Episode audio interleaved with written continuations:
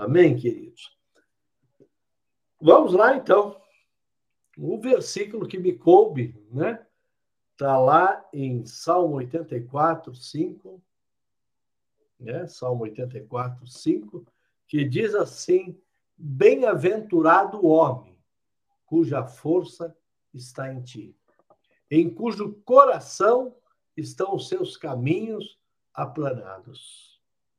Feliz é o homem, abençoado é o homem, cuja força está em Deus, em cujo coração estão os caminhos de Deus aplanados, em linha reta o tempo todo, querido. Como Deus é bom, né, queridos? Nós falamos aí 12 dias sobre o Sermão da Montanha, as bem-aventuranças. No primeiro dia eu falei que, na realidade, a tradução correta é os abençoados, né? Então, abençoado é o homem cuja força está em ti, Senhor, em cujo coração estão os caminhos aplanados. E eu queria te convidar, meu querido, você que, que gosta e tem e precisa, que você leia o Salmo 84, do 5 ao 12 você vai ver como é tremendo tudo que Deus está dizendo ali. E ontem, uma parte, uma grande parte, e citou também a nossa evangelista Sara ontem. Né? Mas o que eu queria dizer para vocês é o seguinte, queridos, que nós focamos em, em Mateus 5, né, que fala sobre o sermão da montanha, os bem-aventurados. Mas, na realidade, queridos, os abençoados, os felizes, os bem abençoados aí, não é só Mateus 5, é Mateus 6 e 7 também. Então é Mateus 5, 6 e 7. E é interessante que Jesus ali, ele estava, eu disse para vocês no domingo passado, ele estava iniciando ali todo o seu plano, o teu projeto para esta terra aqui. Ele estava ensinando, ele estava formando discípulos. E a gente foca muito só em Mateus 5. Mas quando você vai ler o 6 e o 7, você vê que ele continua ensinando, ensinando o tempo todo, o tempo todo, o tempo todo. Você pega, por exemplo, o Sermão da Montanha, ele está indo aqui até, até o, o, o 12, né? Do, do 1 ao 12. Mas se você pegar o 13, ele está falando sobre os discípulos, que os discípulos são o sal da terra. Então ele começa a ensinar: vós sois o sal da terra. Ora, se o sal vier e ser íspido, como lhe restaurará o sabor? Né? Se ele estragar. Para nada mais presta, senão para ser lançado fora, ser pisado pelos homens. Então Jesus está ensinando aí que nós somos o sal da terra. Depois você pega Mateus 5, 14 a 16, ele está dizendo que nós, os discípulos, são a luz do mundo. Então ele estava nos ensinando que nós precisamos andar com ele, que é a luz, que está brilhando, que está o tempo todo nos dando direção. Nós não vamos nos perder, porque nós temos a luz do mundo, querido. Então, eu quero dizer a você, meu irmão, minha irmã, que às vezes as pessoas dizem, ah, estou meio perdido. Não. Você só fica perdido quando você deixa de andar com Jesus. Porque Jesus diz, eu sou a luz do mundo, queridos. Depois, se você pegar aí o versos dos 5, do 17 a 20, Jesus ele diz claramente, olha que interessante, que eu estava dizendo para vocês quando eu li Êxodo 25, 1 e 2, e falei que o versículo 25, 26 e 27 está falando justamente sobre a oferta para o templo. Olha o que Jesus diz, Jesus está dizendo: não penseis que vim revogar a lei aos profetas, no 5,17. Não vim para revogar, mas vim para cumprir. Porque em verdade vos digo até que o céu e a terra passe, nem um i ou um tio jamais passará da lei, até que tudo se cumpra. Amém, querido? Olha que interessante. As pessoas, não, Jesus agora são debaixo da graça. Acabou a lei. Jesus falou, eu vim cumprir. Porque o que foi dito através da lei foram as palavras de Deus. E ele veio fazer o quê? A vontade do Pai o tempo todo. E eu te pergunto, você tem feito a vontade do Pai? Põe a mão na, na tua mente assim, fala, será que eu tenho feito ou não? Se não tiver, comece a fazer. Comece a fazer, né? Então Jesus não veio revogar nada, ele não veio acabar com nada, ele veio cumprir. Isso tudo está no sermão, no sermão do monte, querido. É a mesma palavra o tempo todo, né? Depois ele pega e, e, e diz o seguinte: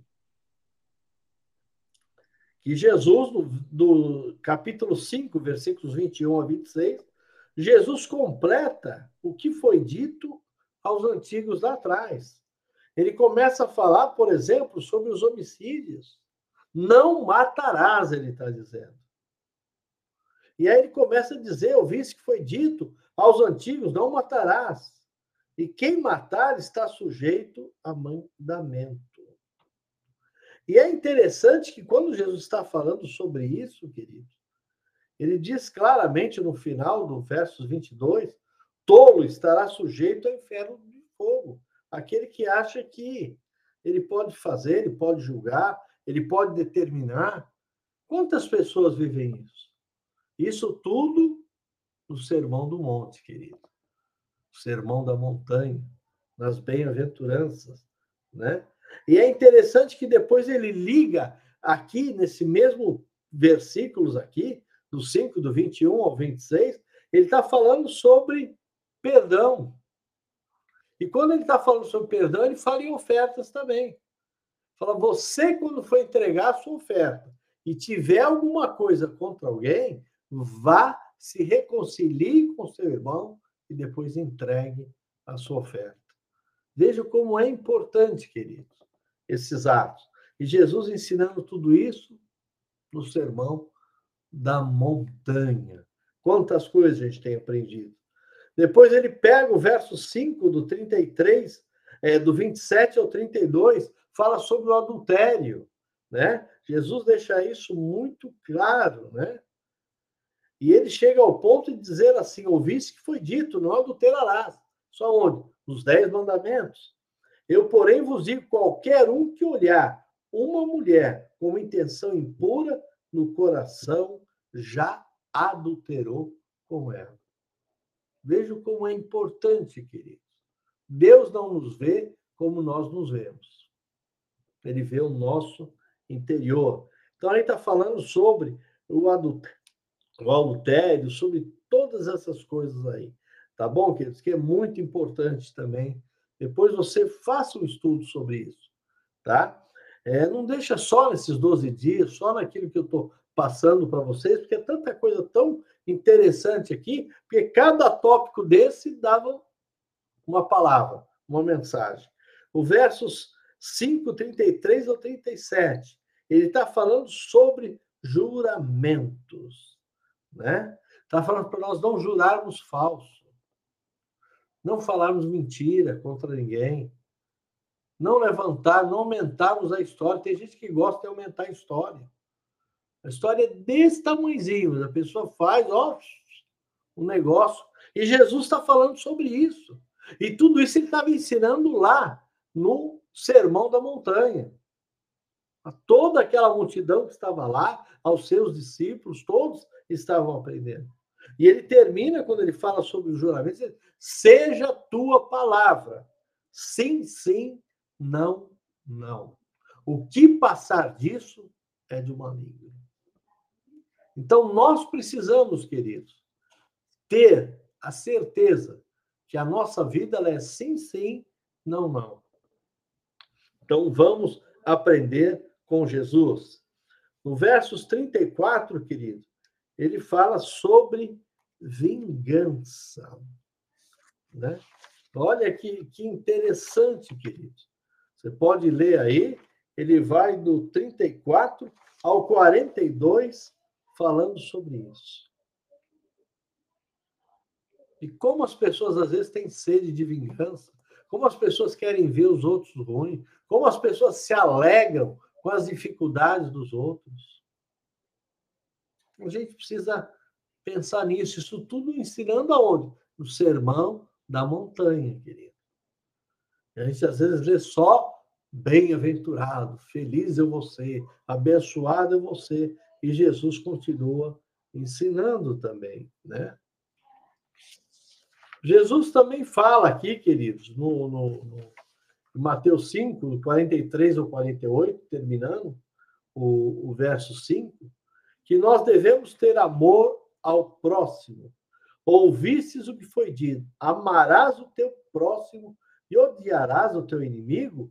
Eu, porém, vos digo: amai vossos inimigos e orai por aqueles que perseguem. E aí ele começa a dar uma explicação aí tremenda sobre isso, queridos. Vocês vejam quanta coisa nós precisamos mudar e melhorar, queridos, que a gente passa despercebido. Tem amor ao próximo, tem amor ao Senhor, esteja na presença dele, para que você seja tremendamente abençoado também, né? E aí, queridos, vamos lá, vamos para o verso 6 agora, capítulo 6. Capítulo 6. Queridos, ele começa a dizer o seguinte, virar aqui isso, né? Capítulo 6. Primeira coisa que ele fala aqui, que nós devemos praticar a justiça, queridos. Porque se nós somos sim, sim e não, não, nós sempre seremos justos também. Não é porque eu conheço alguém, não é porque alguém é meu amigo, não é porque alguém está é, é, é tem algo a mais comigo que eu vou ser diferente. Seja sempre sim, sim, não, não. E as pessoas vão te amar, vão gostar de você exatamente como você é, não como elas gostariam que você o fosse, queridos. Então, justiça, também no Sermão do Monte, capítulo 6, verso 1.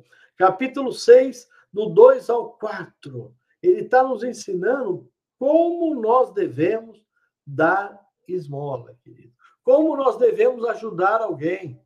E Jesus aqui está ensinando que a tua mão direita fizer, a esquerda não precisa saber.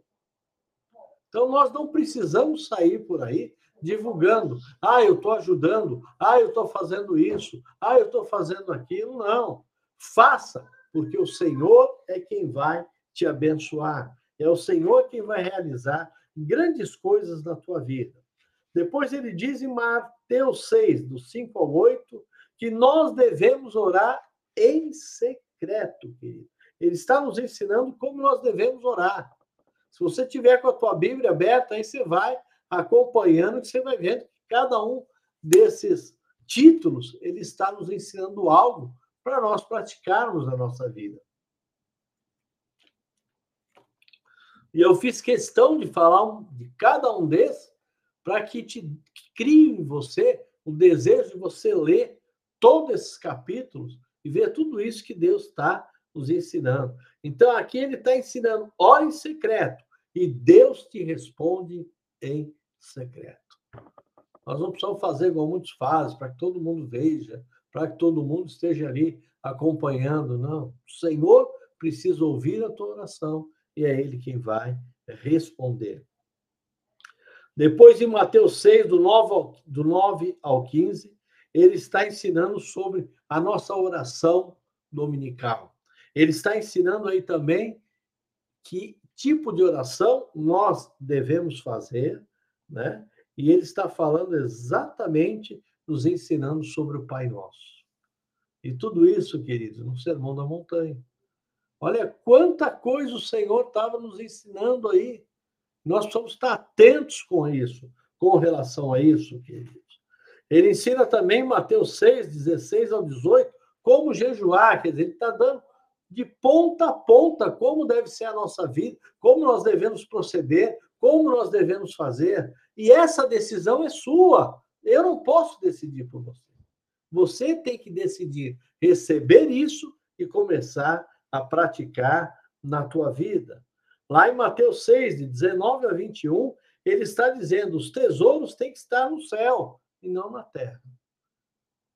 E a gente vê as pessoas justamente ao contrário, né? Todo mundo preocupado em fazer tesouro aqui. Nós precisamos deixar lá com o Senhor, né? Que o nosso tesouro seja lá, com um coração grato, com uma vontade grata, de gratidão, com desejo de obedecer e fazer a vontade do Pai, queridos.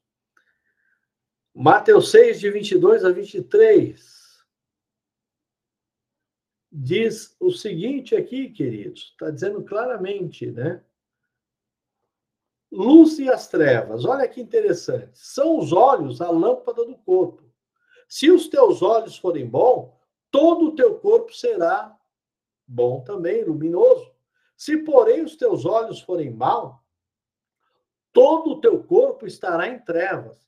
Portanto, caso a luz que em ti há sejam trevas, que grandes trevas serão, então? Então, nós temos que ter que tipo de luz nós temos que ter dentro de nós, queridos? Luz que a gente olhe para alguém, olhe com amor, olhe com graça, com desejo de vê-lo cada vez mais progredir. Porque Deus estará cuidando de nós. Então, que nós não tenhamos luz como luz de trevas, desejando mal para alguém porque isso não ajuda e não edifica ninguém. Muito pelo contrário, acaba te diminuindo e te colocando numa posição de derrota. Amém? Depois ele diz aqui em Mateus 6, de, o 24, né? Que ninguém pode servir a dois senhores. Então, ele nos leva aqui a tomarmos uma decisão. A quem você quer servir? O que você quer fazer? E a gente sabe, querido, que nós temos um inimigo. E o nosso inimigo ele faz de tudo para nos puxar para o lado dele. Ele procura usar coisas aparentemente bonitas, belas, para te tirar do foco do Senhor. Então, peça para que Deus abra os teus olhos espirituais e você saiba exatamente qual Senhor você está servindo.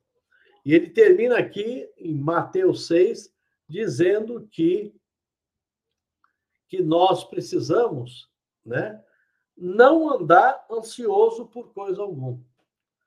E a gente está vivendo um mundo, querido, que as pessoas estão muito ansiosas o tempo todo. Mas ele está dizendo: não andeis ansioso por coisa alguma. Então peça ao Senhor, se você é ansioso, Senhor, tira a ansiedade de mim. Tira, Senhor Deus, né? Mas eu quero, realmente, não quero estar preocupado. Como é que vai ser o meu dia de amanhã? O que eu vou ter, o que eu não vou ter, porque Deus está cuidando de você. Deus cuida de mim, cuida de você e cuida dos nossos queridos também, querido.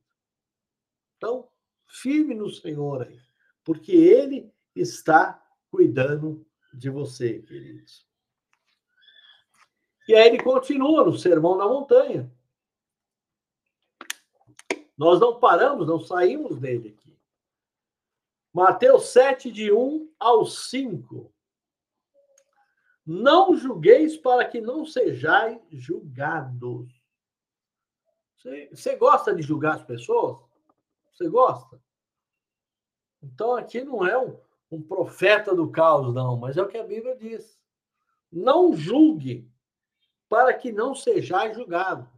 Porque da mesma forma que você julgar, você também vai ser julgado também. Deixe Deus cuidar do detalhe da vida de cada um. Basta o seu mal a cada dia, diz o Senhor. Deixe ele cuidar disso, né?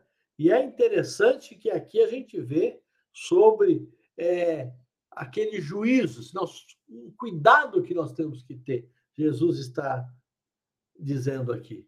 E ele ainda termina dizendo: olha, tira a primeira sujeira que está nos teus olhos para você tirar do teu irmão. Porque às vezes nós ficamos olhando tanto para a vida do outro, esquecemos da nossa. E Jesus está ensinando isso aonde? No Sermão da Montanha, que foi o tema desses nossos 12 dias. Ele está falando conosco, querido. E nós precisamos estar atentos. Mateus agora 7, de o 6 diz algo que eu costumo falar muito, queridos, né? O Senhor pediu para que a gente possa orar, possa buscá-lo, né? O, o 6, perdão, deixa eu só parar no 6 aqui antes, tá? Diz assim: Não deis aos cães o que é santo, e não lançai pérola aos porcos. Sabe, isso aqui é o seguinte, queridos, às vezes nós estamos tentando, estamos lutando com alguém, estamos ensinando, estamos falando, estamos orientando, mas se a pessoa não quer, nós não podemos dar pérola para quem não quer. E Jesus chama de porco quem faz isso. Quer dizer, não deis aos cães o que é santo e não lancei aos porcos as pérolas. Então a gente precisa tomar muito cuidado para não sermos roubados. Nós vamos até um determinado ponto. Chegou dali, é melhor nós recuarmos, para que a gente possa ter paz e a confiança em Deus. Mas apóstolo é uma vida, é uma vida, mas é uma vida que tem o livre arbítrio de querer ou não querer servir ao Senhor. E é isso que Jesus estava dizendo aqui. E ele falava de uma forma clara, para que as pessoas pudessem entender e eu e você também pudéssemos entender, não é verdade? Então, nós não devemos perder tempo com quem não quer tempo com Deus. E isso a gente vai ver claramente quando os nossos olhos espirituais se abrem. Porque não eu quero. Se alguém está disposto a mudar, eu brigo junto. Mas se não está, Deus te abençoe, meu filho mas vá colher do fruto que você está plantando. Amém? Depois a gente que ele continua aqui, em Mateus 7, do 7 ao 12, ele insiste para que a gente ore, queridos. Como é importante nós orarmos, como é importante nós falarmos com Deus. E em muitos é, outros versículos aí, nós podemos ver Jesus indo para um lugar orar, orar. Ele não fazia nada sem orar. E eu quero te dizer, afiar também, esse ano de 2003, nós temos uma palavra profética, que será o melhor ano da nossa vida. Agora, não ora para você ver. Não busque a Deus para você ver. Senhor, eu quero fazer isso, então eu peço a tua bênção, Senhor. Eu não faço nada, querido, se eu não orar antes, nós precisamos orar. Senhor, é isso que o Senhor quer? É da tua direção? Então, se é, o Senhor vai estar à frente. E aí, quando você vai, todas as coisas já estão preparadas. Vou dar um exemplo. A pessoa quer comprar um carro. Oh, eu quero comprar um carro, vou comprar um carro. Estou juntando dinheiro, vou comprar, vou comprar, vou comprar, vou comprar. Aí sai e compra. Mas não orou. Aí nada dá certo. Ah, é o inimigo. Ah, não sei o quê. Querido, o inimigo está debaixo dos meus pés. Eu não sei na tua vida, mas na minha ele tem que estar tá debaixo dos meus pés. Tudo que acontece na minha vida é porque é permissão do Senhor. Então eu não tenho que me revoltar contra ele. Eu não tenho que colocar a culpa no inimigo. O inimigo eu sei que ele é o tentador, de dia e de noite. Mas Jesus diz: Eu sou o vencedor. Eu venci o mundo. E se você crer, eu vou vencer também. Então, ore. Jesus aqui, ele estava ensinando ali no Sermão da Montanha que o povo diz: vocês precisam orar, vocês precisam consultar a Deus também. Isso é muito importante, queridos. Depois do 7, do 13 ao 14, ele fala que existe duas portas. Uma porta larga e uma porta estreita. Queridos, quando nós servimos a Jesus, ele diz: No mundo tereis aflições, mas tem de bom ânimo, porque eu já venci o mundo. E se você crê, você também vai vencer. Então Jesus não está dizendo, ó, me aceita que tá, tá tudo certo, tá tudo resolvido na sua vida. Você não vai precisar fazer mais, absolutamente mais nada. Mas não, aqui ele vai nos ensinando nós precisamos orar, nós precisamos jejuar, nós precisamos tomar cuidado, nós não podemos sair julgando por aí. Queridos, isso é o que Deus me deu hoje. né, para que eu pudesse passar para vocês, né, da importância que é tudo aquilo que nós precisamos. E aí aqui ele fala de duas, porque existe uma porta larga. E a porta larga, querido, é aquela que você não tem problema nenhum. Você entra, você vira, você passa, você faz do jeito que você quiser. Eu posso dizer que a porta larga aqui representa o mundo. O mundo está assim. As pessoas acham que podem fazer o que quiserem, da forma que quiserem. E existe uma porta estreita, que é mais dificultoso, né? Mas diz assim, olha o que, o que Jesus está dizendo. Entrai pela porta estreita, porque larga é a porta e espaçoso o caminho que conduz para perdição. Esse eu não quero. E são muitos os que entram por ela. Às vezes, no seu dia a dia, você está entrando por ela. Ah, deixa eu ver se eu posso dar um jeitinho aqui. Ah, deixa eu ver se eu posso dar um jeitinho ali. Que eles vão parar com isso. Sabe, nós precisamos ministrar a palavra de Deus, o que Jesus nos ensinou. Nós não precisamos de jeitinho, nós precisamos sim é do poder, da unção de Deus sobre a nossa vida, da direção dele sobre nós, sobre a nossa casa, sobre o nosso lar, sobre os nossos filhos. Nós precisamos ser luz aonde quer que a gente for, por quê? Porque nós andamos com Jesus, que é a luz do mundo, querido. E aí ele continua, porque estreita é a porta e apertado o caminho que conduz para a vida, e são poucos os que entram por ela. Meu Pai, é para nós pensarmos, queridos. Para nós deitarmos hoje e começarmos a pensar, Senhor, como eu posso melhorar em tantas coisas? Né? E a gente vê hoje aí que o diabo está aí deitando e rolando, e as pessoas falam, oh, tá bom, ah, isso aqui, ah, tem nada a ver, não tem nada a ver, não tem nada a ver. Agora o inferno tem a ver, viu, querido? Ele é real. Depois ele fala aqui também que em Mateus é, 7, de 15 a 23, ele diz assim: cuidado com os falsos profetas. Queridos, tem muitas pessoas que às vezes vêm te procuram você fala com ela e ela fala, poxa, mas ele foi muito duro comigo, né? Ele vai em outro lugar, é mais gostoso. Opa, que foi melhor. Ele vai no outro, hum, é melhor ainda. Opa, tá melhor ainda. E ficam o quê? Andando, procurando o quê? Falsos profetas, queridos. E as pessoas estão em busca do quê? Daquilo que é mais viável para elas, o que é mais confortável. E a gente vê, né? João Batista chegando, diz, raças de víboras. Opa! Mataram ele, acabaram com ele, mas ele foi fiel naquilo que Deus colocou nas suas mãos. Então a gente precisa, queridos, tomar muito cuidado o que está entrando aqui no teu ouvido? Você tem emprestado o teu ouvido para quê? Para aquilo que é passageiro? Porque o diabo tem é passageiro. Ele te dá com a mão e cobra com 50. Até te ver destruído. Então, desperta. Você que tem dormido, que tem brincado de servir ao Senhor. Desperta.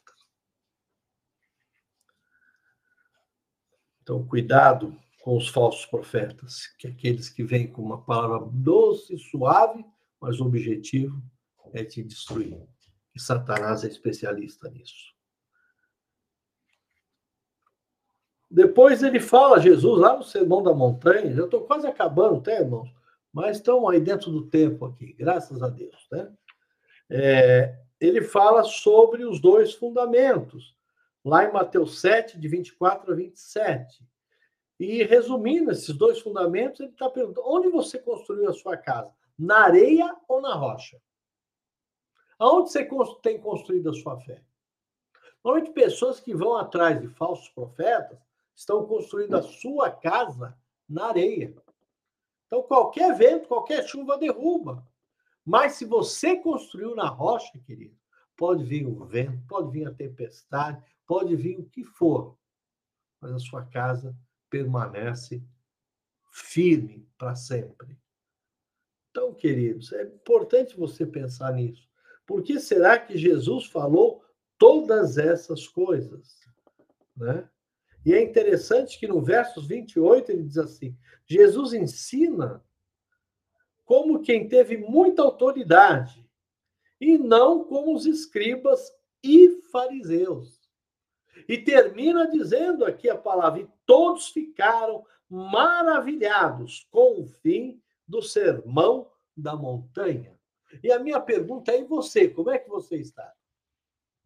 Você já parou para ler? Puxa, o Sermão da Montanha, o verso 5, é o 5, é o capítulo 5, mas é o capítulo 6 e o capítulo 7 também, onde Jesus está nos dando, assim, em geral, o que ele tem preparado para nós. E eu não quero perder nada daquilo que ele tem para minha vida e para sua vida também. Agora, eu não posso tomar essa decisão por você. As pessoas dizem, apóstolo, orem por mim, eu posso orar, mas a decisão ela é sua. É você que precisa se posicionar para ser um abençoado em Cristo Jesus, queridos. E a Bíblia diz que toda aquela multidão ficou maravilhada com o final do sermão da montanha, porque Jesus ensinou como quem tem autoridades, não como os escribas e fariseus ensinavam, de acordo com a sabedoria. Olha, eu sou melhor que vocês, então eu estou dizendo isso. Não. Jesus ele foi exatamente onde as pessoas estavam. E é isso que ele tem feito no dia de hoje, queridos. Como Deus é bom. Deus é tremendo, queridos. Deus é tremendo, queridos. E eu tenho que orar por vocês hoje. Tenho que orar por janeiro, por fevereiro, março, abril, maio, junho, julho, agosto, setembro, outubro, novembro e hoje dezembro. Mas eu gostaria que aí na sua casa você colocasse a mão aqui no teu coração. Eu não estou vendo, mas Deus está vendo. Coloque aí. E repita comigo assim: certamente, isso, certamente, a bondade e a misericórdia me seguirão todos os dias da minha vida, e habitarei na casa do Senhor por longos dias. Salmo 23, 6. Certamente a bondade e a misericórdia me seguirão todos os dias da minha vida, e habitarei na casa do Senhor por longos dias.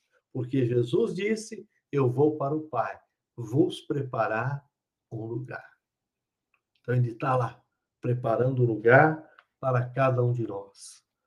Queridos, agora, no nome poderoso de Jesus Cristo de Nazaré, aí onde você estiver, na sua casa, onde você estiver, ore agora. Se estiver, de repente, dentro do ônibus, ouvindo ali pelo, pelo somzinho, sabe? Tem um momento com Deus aí agora, porque eu quero te abençoar, declarar que aquilo que Deus tem para você, o diabo não terá o poder de colocar as mãos. Senhor, meu Deus e Pai, Senhor, na tua presença eu estou, Senhor, e quero declarar agora, Senhor Deus, que o Senhor venha abençoar toda a igreja apostólica Projeto ID e todas aquelas que estão realmente pregando a tua palavra, Senhor. Que o Senhor possa fortalecê-las, ó Deus Quero também, Senhor, pedir agora que o Senhor venha visitar cada lar, Senhor Deus. Que se alguém está precisando de cura, eu declaro a cura agora no nome poderoso de Jesus. Porque eu sei que Ele é poderoso para te curar, para mudar a tua história, para mudar a sua vida, para te dar saúde. Então levanta agora e anda firme no Senhor, porque o Senhor é com você. Eu quero declarar também que a sua vida será restaurada. O seu lar, o seu marido, a sua esposa, seus filhos, toda a sua parentela será restaurada. Porque nós estamos vivendo agora um tempo de restauração no Senhor. Um tempo de restaurar-nos agora, Senhor. Queremos colocar, Senhor Deus, agora a tua presença, Senhor, sobre a vida de cada um, Senhor. Agora, Senhor. Pai, eu também recebo agora um pedido de oração, Senhor Deus, para que nós pudéssemos orar sobre a vida da Rosângela, Senhor, sobre a casa dela, Senhor. Se eu posso estar abençoando, Senhor, a vida do Lauro, da Dani, Senhor, da Ana, Senhor, do Jenny, que eles possam ser abençoados por ti, Senhor. E eu declaro que todo e qualquer sintomas de doença está indo embora em nome de Jesus, Senhor. Quero apresentar também, Senhor, a Rô que trabalha aqui, Senhor, que possam ser agraciados, ó Pai. Então visita agora, Senhor, cada lar, cada família, você que está com pedido de oração de alguém aí agora, declara a cura, a restauração no nome de Jesus. Declara que este ano, 2023, é o ano da restituição. E nós seremos restituídos, querido, daquilo que nos foi levado, daquilo que nos foi roubado. É um ano de restituição e é um ano de expansão no reino de Deus. Então, que você possa ser tremendamente abençoado, meu irmão. Comece o ano firme, com o coração aí fervendo, e não deixe a tua fé esfriar por nada, porque o Senhor é aquele que cuida de você, é aquele que zela de você. E eu sei que a unção que está aqui neste lugar está atingindo aí a sua casa, o seu lar, a sua família. Então receba de Deus agora receba do Senhor, porque Ele é o único que pode te dar, Ele é o único que pode mudar a tua história. Basta você levantar as tuas mãos e falar: Senhor, eu quero, muda a minha história. E começa a fazer aquilo que é certo. De repente, você entrou no ônibus errado, você não vai chegar onde você precisava chegar. Então, desça e entra no ônibus certo e fala com Jesus. Na frente, tudo vai muito bem. Este é o meu desejo agora sobre a tua vida. Eu declaro a bênção do Senhor no mês de janeiro, fevereiro, março, abril, maio, junho, julho, agosto, setembro, outubro, novembro e em dezembro. Que você possa ter realmente o melhor ano da tua vida. É isso que o Senhor tem preparado para você que crê para você que está disposto a mudar a sua história e a mudar a sua vida. É isso que eu te desejo, no nome poderoso de Jesus. Amém, queridos, amém. Glória a Deus. Posso ouvir um glória a Deus aí? No Espírito, eu estou ouvindo.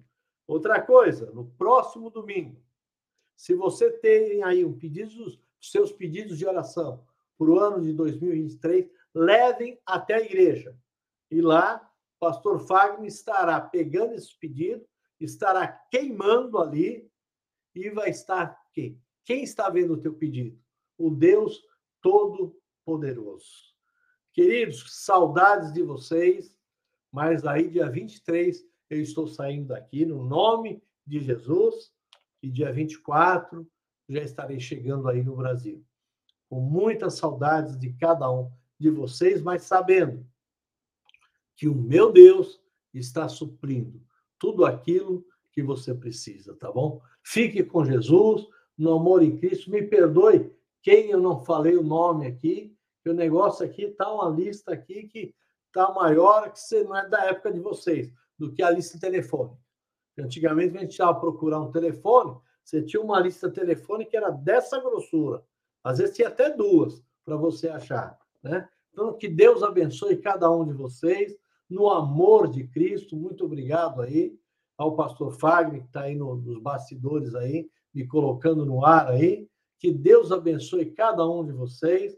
E não esqueça que Sermão da Montanha, os abençoados, é Mateus capítulo 5, capítulo 6 e capítulo 7. Leia e seja tremendamente abençoado com a palavra de Deus na sua vida. Um grande abraço aí no coração de cada um de vocês. apóstolo Estela está mandando um abração também para cada um de vocês aí, tá bom? Então, avante, pessoal. A união traz a unção e a unção traz a força. Sábado, força total aí na rotisseria. Ela tem sido um carro-chefe na nossa construção. Depois nós já temos aí um acampamento na Páscoa. Já temos aí o Congresso de Mulheres, dia 20 de maio. Nós temos muita coisa para fazer.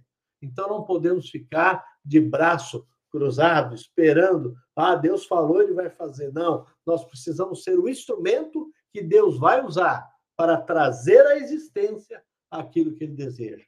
Um grande beijo, que Deus abençoe a cada um de vocês e obrigado por estarem junto conosco nesses dois